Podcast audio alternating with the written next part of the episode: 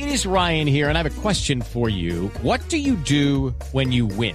Like, are you a fist pumper? a woohooer, a hand clapper, a high fiver. I kind of like the high five, but if you want to hone in on those winning moves, check out Chumba Casino. At ChumbaCasino.com, choose from hundreds of social casino style games for your chance to redeem serious cash prizes. There are new game releases weekly, plus free daily bonuses. So don't wait. Start having the most fun ever at ChumbaCasino.com. No purchase necessary. BGW. Void were prohibited by law. See terms and conditions. 18 plus. Pero le tengo invitado, Camila, que seguramente le va a poder responder esa pregunta que a usted le generó ruido luego leer ese informe del diario El Confidencial, como usted mencionaba, de España.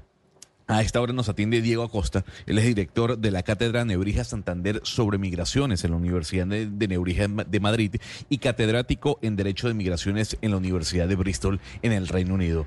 Profesor Acosta, gracias por acompañarnos en Blue Radio hasta ahora. Hola, buenos días, un placer estar con ustedes. Profesor Acosta, le traslado la consulta de mi compañera Camila Zuluaga. Si bien es cierto, a principios del año pasado se hablaba de la cantidad de colombianos que habían salido, 500 eh, mil personas para no retornar, eh, la información que se publica ahora en el Confidencial también es preocupante. ¿Por qué se están yendo los colombianos a España? Bueno, em, creo que tenemos que analizar a qué vienen los colombianos a, España, ¿no? Esos son los datos que podemos eh, tener de manera, de manera empírica. Es decir, en primer lugar, que los colombianos ya representaban la tercera eh, nacionalidad eh, más importante en España, después de marroquíes y rumanos. Los colombianos llevan 30 años eh, emigrando a España. Y por lo tanto ya hay unas redes muy establecidas, familiares y de amigos. seguro que muchos de sus oyentes tienen algún familiar o algún conocido que vive en España. Y además, obviamente, Colombia, después de Brasil y de México, es el país de América Latina con mayor población con lo cual no es eh, tampoco tan eh, eh, difícil de entender en ese sentido que haya un importante número de colombianos en España. Pero si vemos qué es lo que vienen a hacer los colombianos a España, vemos que los datos estadísticos nos hablan en primer lugar de que vienen a trabajar, este es uno de los primeros elementos. En segundo lugar, vienen por reunificación familiar, por motivos familiares. De hecho, los colombianos son la primera nacionalidad eh, en el mundo que obtiene permisos de reunificación familiar en España. En el año 2022, más de 16.000 colombianos obtuvieron un permiso por ese motivo. En tercer lugar, los colombianos vienen a España también a estudiar.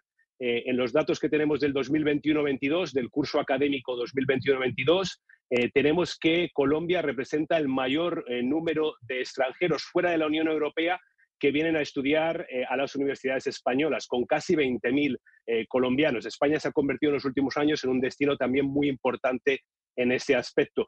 Y por último, tenemos que decir también que los colombianos vienen a, pedir eh, refugio a, España.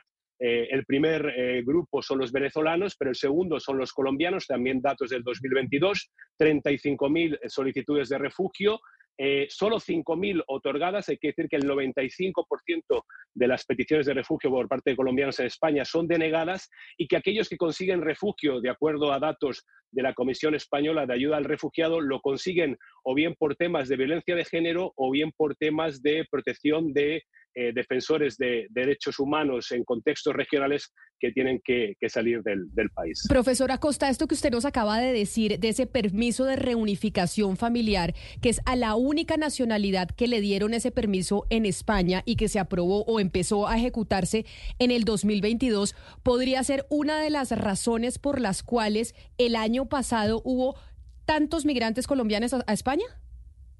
No, creo que me, he explicado mal. Eh, la reunificación familiar es, un, es una posibilidad que tienen los nacionales de cualquier país del mundo. Lo que mencionaba es que los colombianos representan la nacionalidad en el mundo que más permisos eh, de reunificación familiar obtienen en España. Eso es normal si tenemos en cuenta, insisto, que los colombianos son la tercera nacionalidad más importante en España después de marroquíes y de, y de rumanos. ¿no? Eh, entonces, bueno, me refería a eso, no a que sea un permiso especial para los colombianos. Es decir, de Latinoamérica, de los países latinoamericanos, la mayor cantidad de latinoamericanos de una nacionalidad que hay en España es de colombianos. Yo pensaba que era de ecuatorianos. ¿Esto en qué momento cambió? ¿Sabemos?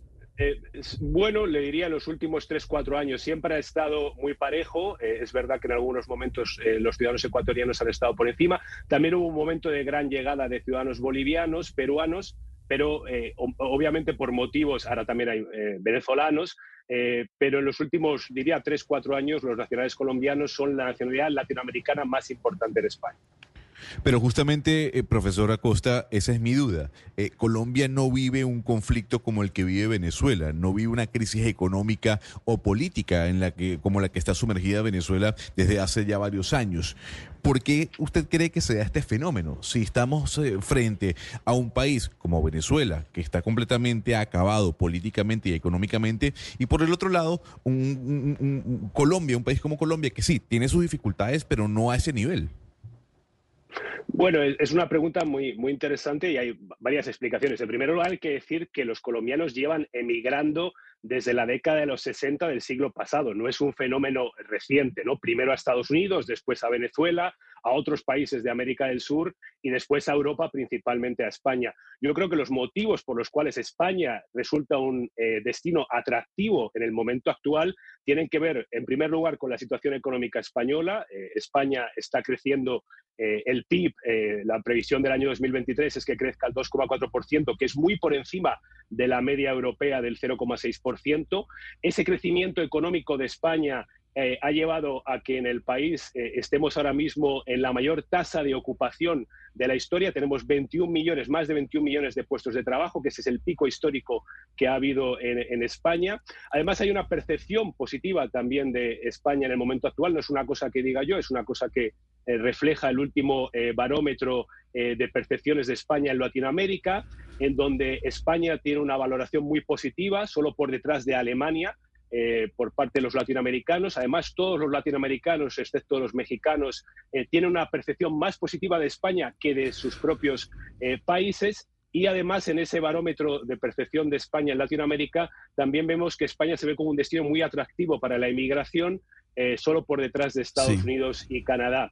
Y yo creo que hay un tercer elemento importante de por qué los colombianos están yendo ahora a España, que tiene que ver con que otros destinos migratorios históricos, eh, Estados Unidos, que es el primer destino de los colombianos en el mundo, se ve ahora como más difícil para, para emigrar allí por percepciones que vienen a través de los medios de comunicación, de la frontera entre Estados Unidos y México, también incluso de eh, el propio tapón del Darién, aunque los colombianos en términos generales no atraviesan por el tapón del Darién, y también que otros destinos históricos de la emigración colombiana en América del Sur no sean destinos interesantes ahora mismo. Eh, obviamente Venezuela, que históricamente era el segundo destino migratorio, pero si vemos lo que está pasando en Ecuador, que también era un destino importante de la emigración colombiana, no es un destino, un destino factible ahora. Por lo tanto, España emerge como un destino más interesante interesante por una coyuntura económica positiva de España. Recordemos que la migración está eh, absolutamente ligada al desarrollo económico o al momento económico de un país. Cuanto mejor sea, más inmigración va a recibir, ¿no? Y también unido al tema de que otros destinos no sean tan factibles. Sí, profesora Costa, el concepto de pedir refugio, eh, ¿qué, tan amplio es a la hora de solicitar la protección y a la hora que la, protección sea otorgada por parte de España? Es decir, pedir refugio eh, es por razones políticas, ideológicas, eh, económicas. ¿Qué, ¿Qué, abarca el concepto de, de pedir refugio a la hora de solicitar la protección y a la hora de que la protección sea otorgada? Bueno, la persona que solicita refugio tiene que demostrar que tiene que huir de su país porque está siendo perseguido de manera individual eh, por motivos recogidos en la Convención de Ginebra. Eh, puede ser, por ejemplo, por motivos políticos, ¿no? Sería el, principal eh, elemento en este caso que estaríamos viendo en las solicitudes aprobadas de colombianos en España. en el caso de que la persona no tenga refugio, existen otras figuras jurídicas, como sería la protección subsidiaria, eh, que es otra figura jurídica que también permite a la persona eh, residir, en este caso en España o en cualquier otro país de la Unión Europea en donde se solicite el refugio. Y por último, en el caso español también tenemos el permiso humanitario ¿no? de residencia por motivos humanitarios, que es el permiso que masivamente están obteniendo los ciudadanos venezolanos, a los cuales tampoco en general no se les otorga eh, refugio porque no pueden demostrar que están siendo perseguidos de manera individual por alguno de los motivos reconocidos en la Convención de Ginebra y, sin embargo, se les otorga un permiso por motivos humanitarios. Este permiso por motivos humanitarios no se le otorga a los ciudadanos colombianos eh, porque se entiende que, obviamente, el país, como ustedes mencionaban, no tiene nada que ver la situación eh, actual. Lo que sí que ocurre es que muchos colombianos, eh, no solo colombianos, ciudadanos de cualquier ciudadanos no europeos que residen en España, a los dos o tres años de residencia, aunque estén en situación irregular, pueden regularizar su situación y obtener un permiso de residencia.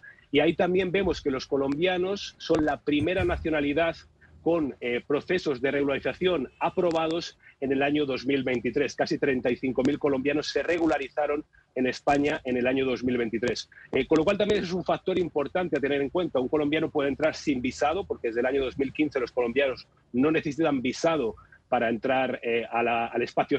Is Ryan here, and I have a question for you. What do you do when you win? Like, are you a fist pumper?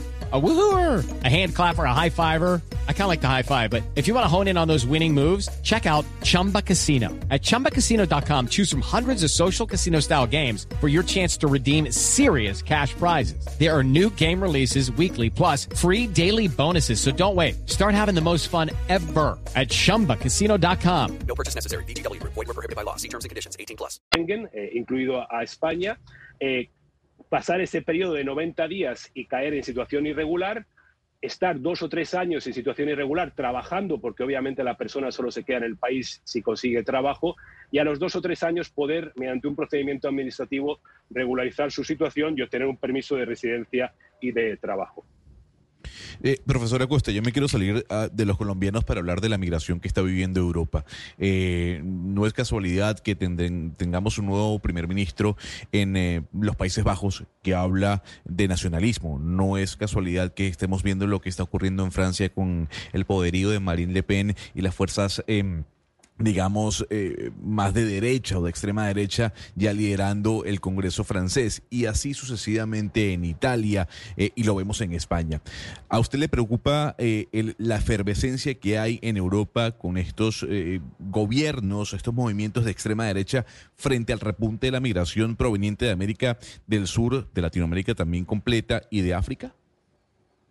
Bueno, en realidad he de mencionar en primer lugar que la inmigración principal que hay en Europa ahora mismo no es ni de América Latina ni de África, eh, para nada, ¿no? Es ucraniana.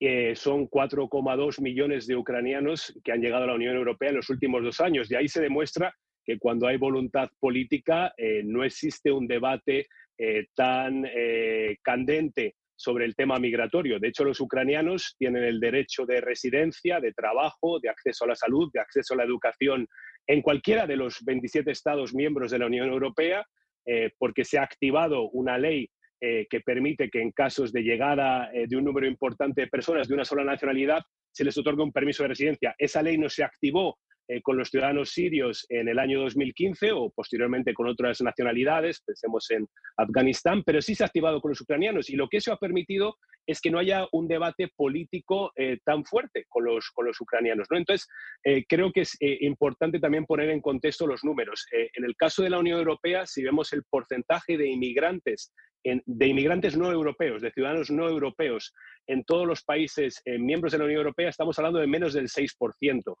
con lo cual eh, creo que esos números hay que ponerlos también en contexto. Sin embargo, al mismo tiempo sí que es cierto eh, que hay eh, determinados partidos políticos en algunos países, no en todos, que están teniendo éxito electoral. Ha mencionado usted Holanda, eh, Italia, eh, podríamos hablar también de Hungría, por ejemplo, em, pero al mismo tiempo también hay una consideración y un reconocimiento por parte de la Unión Europea de la necesidad de más inmigración en Europa. No lo digo yo, lo acaba de decir hace unos días eh, la comisaria europea de Asuntos Internos, que ha mencionado que la Unión Europea necesita un millón de inmigrantes más por año de nuevo recurriendo a los argumentos eh, habituales, eh, tema de las pensiones, envejecimiento de la población, baja tasa de natalidad, necesidad de la Unión Europea de competir eh, a, nivel global en todos los ámbitos de alta cualificación, de media cualificación y también obviamente la necesidad de trabajadores de otro tipo de cualificaciones dentro de Europa. Por tanto, en ese escenario tan complejo de, por un lado, la necesidad imperante, reconocida incluso por muchos de esos gobiernos de derecha o de extrema derecha que luego adoptan medidas también para eh, buscar eh, inmigración. Y por otro lado, la necesidad eh, de la Comisión Europea de lidiar con, con, esos dos ámbitos, un rechazo y una necesidad eh, nos encontramos en situaciones eh, complejas, de debates políticos complejos que no son eh, recientes. llevan por lo menos tres décadas también en el caso de, de, la Unión Europea, partidos de extrema derecha que podían alcanzar el poder, estamos viendo desde los años 90. ¿no? Por lo cual son debates que, que son recurrentes y que son parte, obviamente, del ecosistema en el cual nos encontramos y que dificultan en muchos casos la regulación más sosegada eh, y más tranquila de las, de las migraciones. Yo le quiero decir, profesora Costa, con mucho respeto lo siguiente, porque usted dice no ha habido tanto debate con la migración ucraniana, que es la migración más grande que tiene en estos momentos Europa, y me quiero referir a mm. España concretamente. No ha habido tanto debate en España con la migración ucraniana, también porque en España hay un racismo importante. Entonces, obviamente hay debate frente a la migración africana porque son negros, o hay, una migra hay, un, hay un debate frente a la población latinoamericana porque tenemos eh, facciones indígenas. Y hay un racismo permanente también en España frente a poblaciones negras y a poblaciones indígenas. El hecho de que en este caso Colombia sea el país latino que más migrantes está llevando a España y que uno de cada cinco migrantes en España sean colombianos, ¿no cree usted que puede llegar a generar como un efecto adverso frente a nosotros, frente a la migración colombiana en su país, con el surgimiento de, de corrientes de ultraderecha, como decía mi compañero Gonzalo, como es el caso de Vox, que abiertamente pues coge la corriente trompista de los Estados Unidos de decir, aquí no queremos estos migrantes y aquí no queremos los latinos.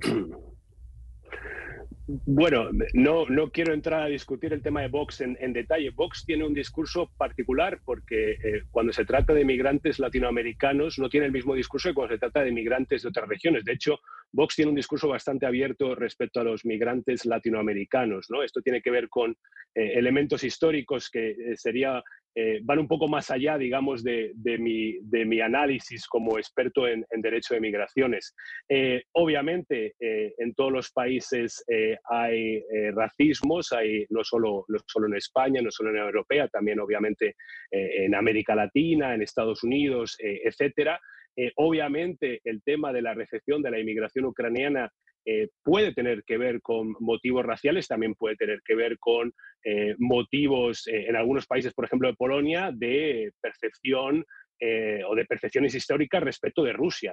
Em, hay muchos elementos para analizar por qué a los ucranianos se les ha recibido de una manera y no de otra. Lo que yo me refería es que el hecho de que los ucranianos tengan un permiso de residencia, tengan la posibilidad de entrar en la Unión Europea de manera regular, lo que ha facilitado es que al obtener el derecho a trabajar, el obtener el derecho a escolarizar a sus hijos, el derecho a la salud, muchos de los debates que se generan en torno a las migraciones, por ejemplo, la diferencia entre inmigración irregular e inmigración regular, no se ha dado en el tema ucraniano. ¿no? Además, el tema ucraniano también nos demuestra cómo cuando hay voluntad política se pueden recibir a 4,2 millones de personas de la misma nacionalidad en un periodo muy corto de dos años.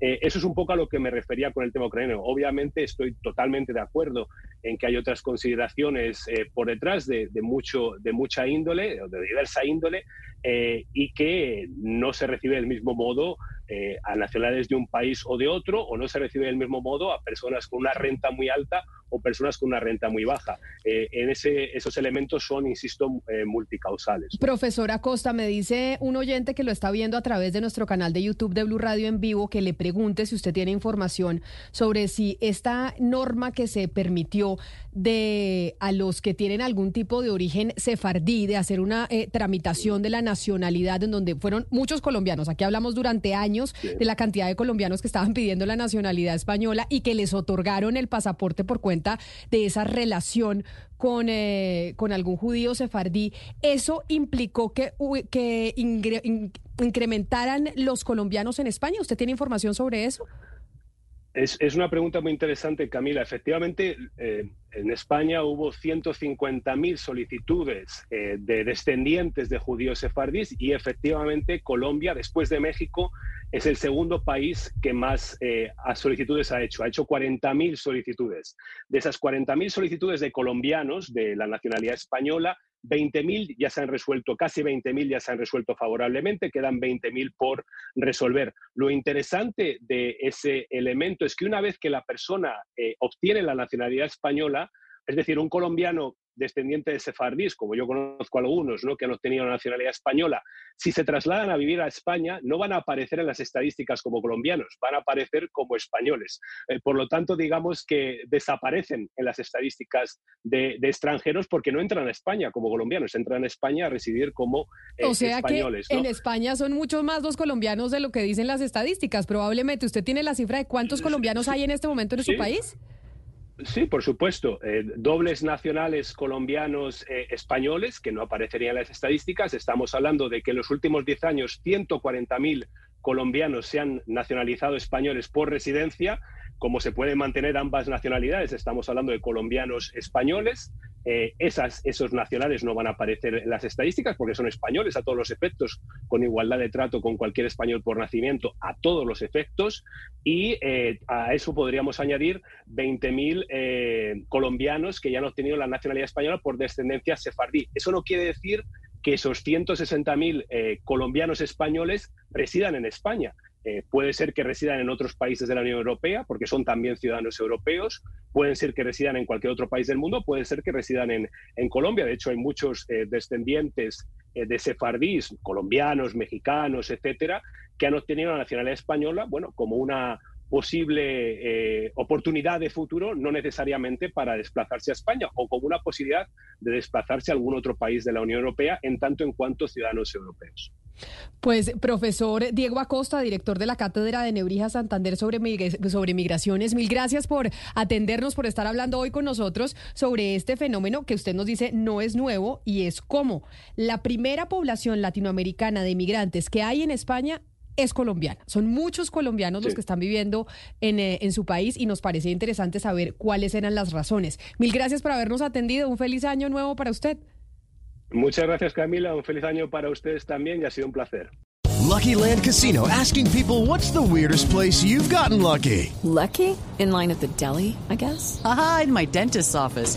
More than once, actually. Do I have to say? Yes, you do. In the car before my kids' PTA meeting. Really? Yes. Excuse me, what's the weirdest place you've gotten lucky? I never win and tell. Well, there you have it. You can get lucky anywhere playing at LuckyLandSlots.com. Play for free right now. Are you feeling lucky? No purchase necessary. Void where prohibited by law. 18 plus. Terms and conditions apply. See website for details.